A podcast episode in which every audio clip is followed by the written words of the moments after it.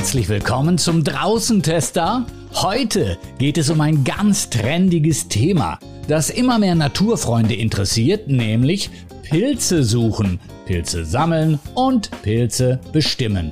Es ist ja sowieso ein außerordentliches Erlebnis, in den Wald zu gehen und die Bäume und die Natur zu erleben und einfach mal durchzuatmen. Da gehört mittlerweile für viele auch das Pilzesammeln dazu. Ein absoluter Spaß, der, wenn man es richtig anstellt, auch zu einem außerordentlichen Genuss werden kann.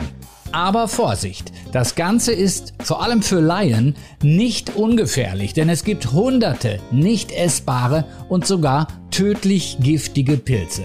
Markus Flück ist staatlich geprüfter Pilzexperte.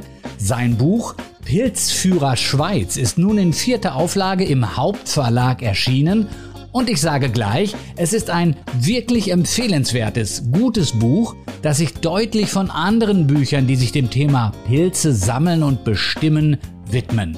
Ich erreiche Markus Flück im Kanton Solothurn. Leider ist unsere Verbindung nicht immer ganz klar und die Tonqualität bisweilen etwas dürftig. Dennoch, falls ihr Pilzesammler seid oder noch besser werden wollt, lohnt sich das Zuhören allemal. Markus Flück, was ist eigentlich ein Pilz? Die Frage ist mir wirklich äh, dann erstmals äh, bei der Lektüre Ihres Buchs in den Sinn gekommen, weil ursprünglich dachte ich immer, das ist irgendwie so eine Art Stiel oder Stamm und ein Deckel oben drauf. Äh, aber das ist ja weitaus komplizierter. Ja, das ist äh, genau so. Also früher hat man die Pilze mehr so zum, zum Gemüse getan oder zu den Blütenpflanzen das ist nicht ganz so. Pilze sind so ein irgendwie zwischen Lebewesen und Pflanzen. Und äh, man sieht ja nur den Pilzfruchtkörper oben, der zum Boden ausragt in der Regel. Außer man findet Trüffel, die sind im Boden. Also der Fruchtkörper ist dort im Boden. Auch das ist ja interessant beschrieben in Ihrem Buch, äh, wie Sie es gerade gesagt haben.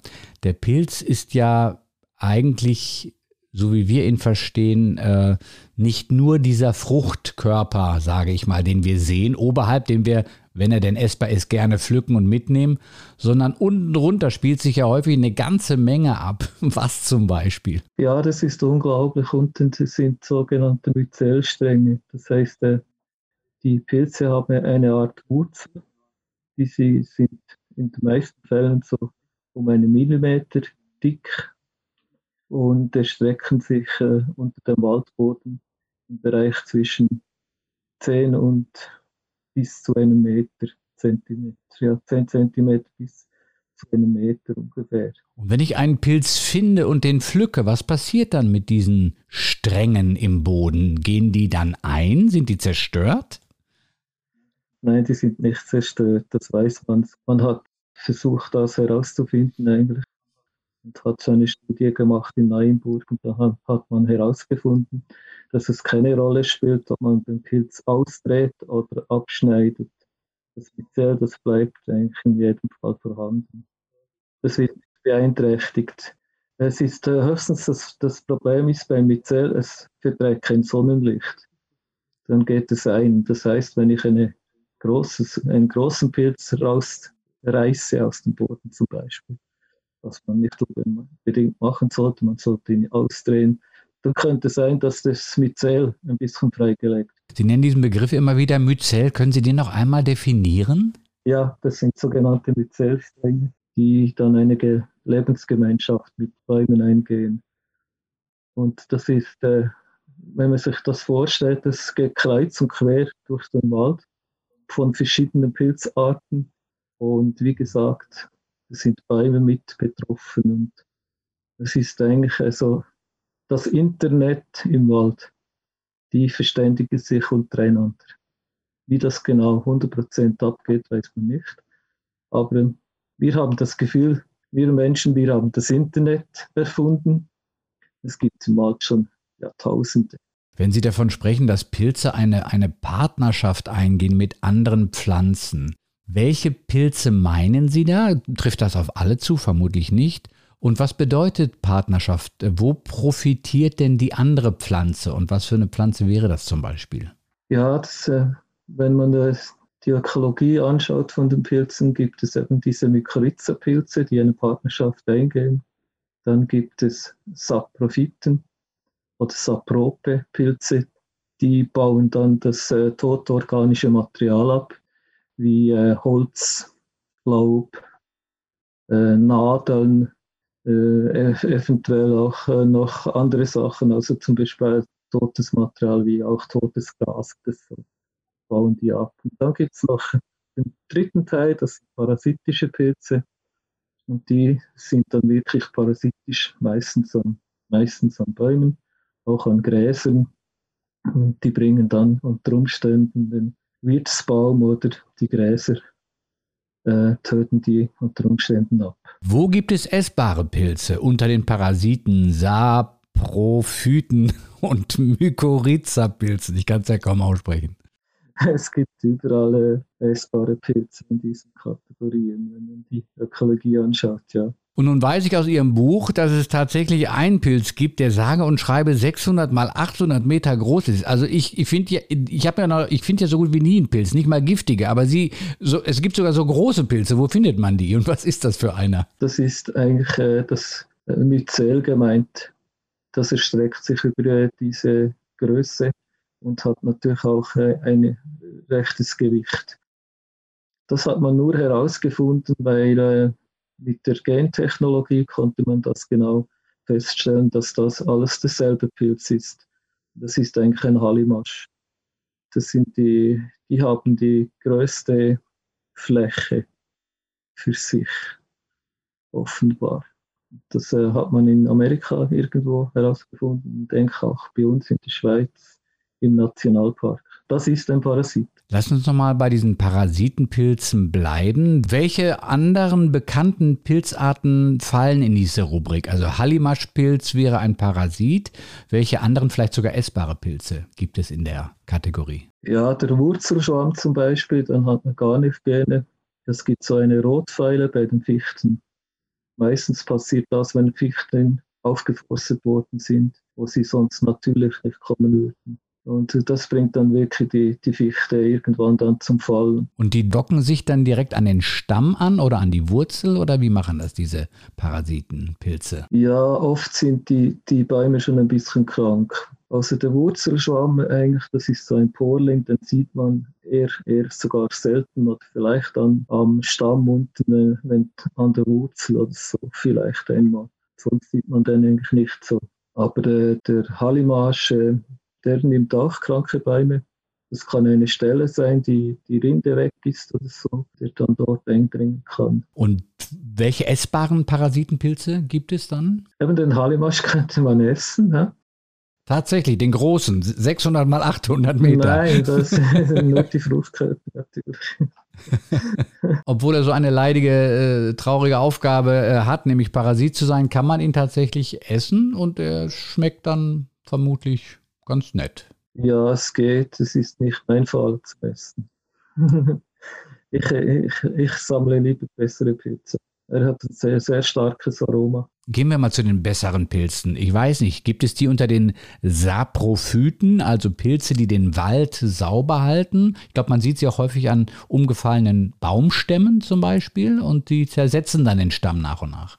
Es ist eigentlich so, die Saprophyten, die kann man eigentlich äh, züchten, die werden auch gezüchtet. Das ist zum Beispiel der Außenseitling, der kommt auf, normalerweise auf Buche oder sondern anderen Harthölzern, nicht nur in, in der Zucht, sondern auch uns draußen im Wald über äh, den Winter.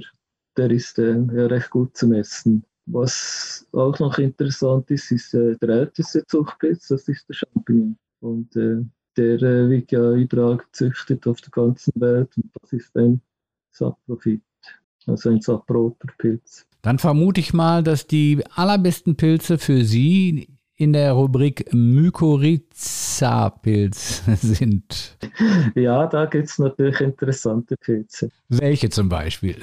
Der Steinpilz hat. Steinpilz ist ein Klassiker, schmeckt unglaublich gut. Jetzt, also normalerweise, ich weiß gar nicht, wann ist die Zeit? Juli bis September, Oktober so für den Steinpilz? Ja, man kann nicht mehr so recht drauf gehen, wann die Zeit ist. In den letzten Jahren hat sich das äh, extrem ist das ein extremes Durcheinander irgendwie. Klimabedingt. Ja, ja, auf jeden Fall. Letztes Jahr hatten wir sehr viele Steinpilze, jetzt dieses Jahr äh, sind sie nicht so zahlreich. Äh, wir haben jetzt auch immer noch zu trocken, also oberflächlich.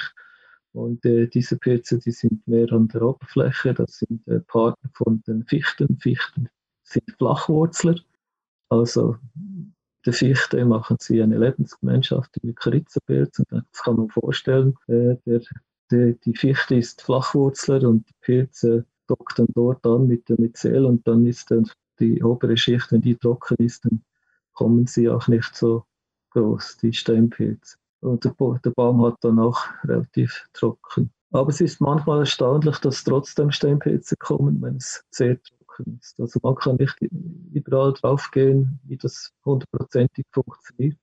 Ein Pilz zum Beispiel, so ein Steinpilz, hat 90 Prozent besteht der Fruchtkörper aus Wasser. Und wenn, wenn man sich das vorstellt, dann muss ja irgendwo Wasser vorhanden sein, damit der Pilz überhaupt äh, Fruchtkörperbild. Nun höre ich von eingefleischten Pilzsammlern, dass man nach dem Regen, nach gutem Regen, vielleicht ein, zwei, drei Tage warten sollte und dann in den Wald rennen und dann sprießen diese Pilze überall. Äh, Gibt es da Tipps und Tricks? Wann ist der richtige Zeitpunkt für den Steinpilz in Bezug auf Regen? Wie gesagt, das ist eine schwierige Frage.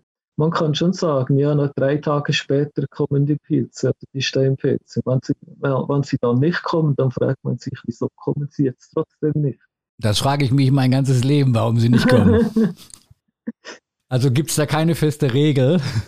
ja, man kann schon sagen, vielleicht kommen dann die Pilze nach dem Regen. Was ich schön finde an Ihrem Buch, äh, ist unter anderem die Tatsache, dass Sie Pilze mit Bäumen verbinden, mit Baumgruppen. Auf der einen Seite sagen Sie, man soll nicht nur Pilze kennen, man sollte sich auch auskennen bei den Bäumen, denn dann weiß man in etwa, welche Pilze man erwarten oder auch nicht erwarten kann. Sie haben jetzt bei dem äh, Steinpilz die Fichte genannt. Ähm, ist das ein klassischer Baum für Steinpilze? Ich glaube, Buche würde auch dazu fallen. Wie sieht es aus beim Steinpilz? Das ist so eigentlich, äh, wenn Sie den Steinpilz ansprechen, zusammen mit Fichte ist das der Fichtensteinpilz. Und der äh, ist wirklich äh, hat eine Mykorrhiza mit der Fichte. Aber es gibt noch Sommersteinpilze, es gibt noch ein paar andere Steinpilze, die auf andere Bäume sich spezialisiert haben. Es kommt halt immer ein bisschen darauf an, in welchen Wäldern man überhaupt sich bewegt. Nehmen wir mal ein Beispiel Tessin. Da gibt es noch Buchenwälder. Ist ja nicht mehr so häufig, dass es Buchenwälder gibt. Was wären da für Pilze zum Beispiel zu erwarten? Eben den Sommersteinpilz zum Beispiel. Es gibt sicher auch äh, tödlich giftige Pilze bei Buchen. Das ist der grüne Knallerblätterpilz. Das ist, äh, der ist wirklich tödlich. Es gibt sicher auch äh, Beischem, also Pfifferlinge bei Buchen. Gibt es auch. Es hat sicher äh, jede Menge Täublinge. Und es kann natürlich äh, noch andere interessante Sachen haben, also zum Beispiel auch Stockschwämmchen und solche Sachen. Stellen wir uns mal vor, wir gehen gemeinsam jetzt, Sie und ich, in den dunklen, dunklen Wald, früh morgens am dritten Tag nach dem Regen. Und es ist hügelig, äh, die Bäume freuen sich uns zu sehen, wir freuen uns die Bäume zu sehen. Wie gehe ich als Laie vor, um Pilze zu sehen? Das ist ja gar nicht so einfach, gerade in der, ich sage mal, in der Herbstzeit, wenn die Blätter fallen, der, der Boden ist belegt mit braunen Blättern, alles hat so eine Farbe und die, die Farbe haben häufig auch die Pilze, also als wenn die sich tarnen würden äh, mit Blättern. Schaue ich lieber bergauf oder bergab, äh, ähm, um Pilze zu finden? Muss ich äh, zwischen den Blättern suchen? Was sind so Vorgehensweisen? Also meine Vorgehensweise ist ganz klar, ich schaue zuerst, was hat es für Bäume. Dann schaue ich natürlich, wie, wie ist es jetzt? Ist es nass genug und das so? Oder ist es immer noch trocken? Und dann äh, schaue ich ein bisschen mehr auf den Boden und dann findet man sicher irgendwas, findet man auf jeden Fall. Wenn es wenig Pilze hat, dann kommen die Saprophyten auf den alten Baumstämmen und so, dort äh, das Wasser ein bisschen gespeichert ist, vor allem Baumstünke, wo das Wasser äh, wirklich dort äh, drin bleibt quasi. Das sind dann die ersten, die nach dem Regen kommen. Wenn die dann da sind, dann hat es sicher auch noch andere Sachen vielleicht interessante Sachen, vielleicht eben Steinpilze, vielleicht äh, Rotfußröhrlinge oder Maronenröhrlinge. Wenn ich einen erfolgreichen Tag habe, wie gesagt, der steht mir noch bevor, hoffentlich in meiner Lebenszeit, heißt das dann, dass ich mir diese Stelle merken muss für das nächste Jahr, dass dann da wohl wieder Pilze sein werden oder ist das überhaupt nicht vorhersehbar? Also ist ganz klar, die Mykorrhiza-Pilze, die sind standortreich über Jahre, über Jahrzehnte, vielleicht sogar noch länger. Und wenn der Wald sich nicht extrem verändert, stimmt das auch. Also wenn dann äh, durchforstet wird, extrem durchforstet wird, ist das nicht mehr so schön, dann stellen sich äh, die Mykorrhiza-Pilze unter Umständen ein. Es kommen keine mehr oder erst später wieder, wenn die wieder ein bisschen größer sind. Was halten Sie als Buchautor denn von den vielen Apps, die es auf dem Markt gibt, die einem beim Bestimmen von Pilzen helfen sollen? Ja, das ist eigentlich ein sehr gefährliches Unterfangen. Wir haben ein bisschen Versuche gemacht mit den Apps und da ist nicht in der Regel nichts Gutes rausgekommen, selten was Gutes. Man muss sich auch vorstellen, die Pilze, die sehen nicht immer 100% gleich aus, sind auch in der Größe nicht immer gleich in der Farbe nicht immer gleich. Also Warnung vor solchen äh, künstlichen Intelligenz-Apps mit Bezug auf Pilzbestimmung, die kommt von Markus Flück, der staatlich geprüfter Pilzexperte ist. Herr Flück, äh, wie gehe ich denn beim Bestimmen von Pilzen im Wald vor? Gibt es Pilze, die besonders einfach zu bestimmen sind? Ja, also als, als Anfänger jetzt, wenn ich als Anfänger mich bewege im Wald, ist es mal gut, wenn ich vorher ein Buch gekauft habe, das eine oder andere, andere Pilze gelesen habe und so, dann kann ich mir mal ein Bild machen und dann bin ich ein bisschen vorbereitet.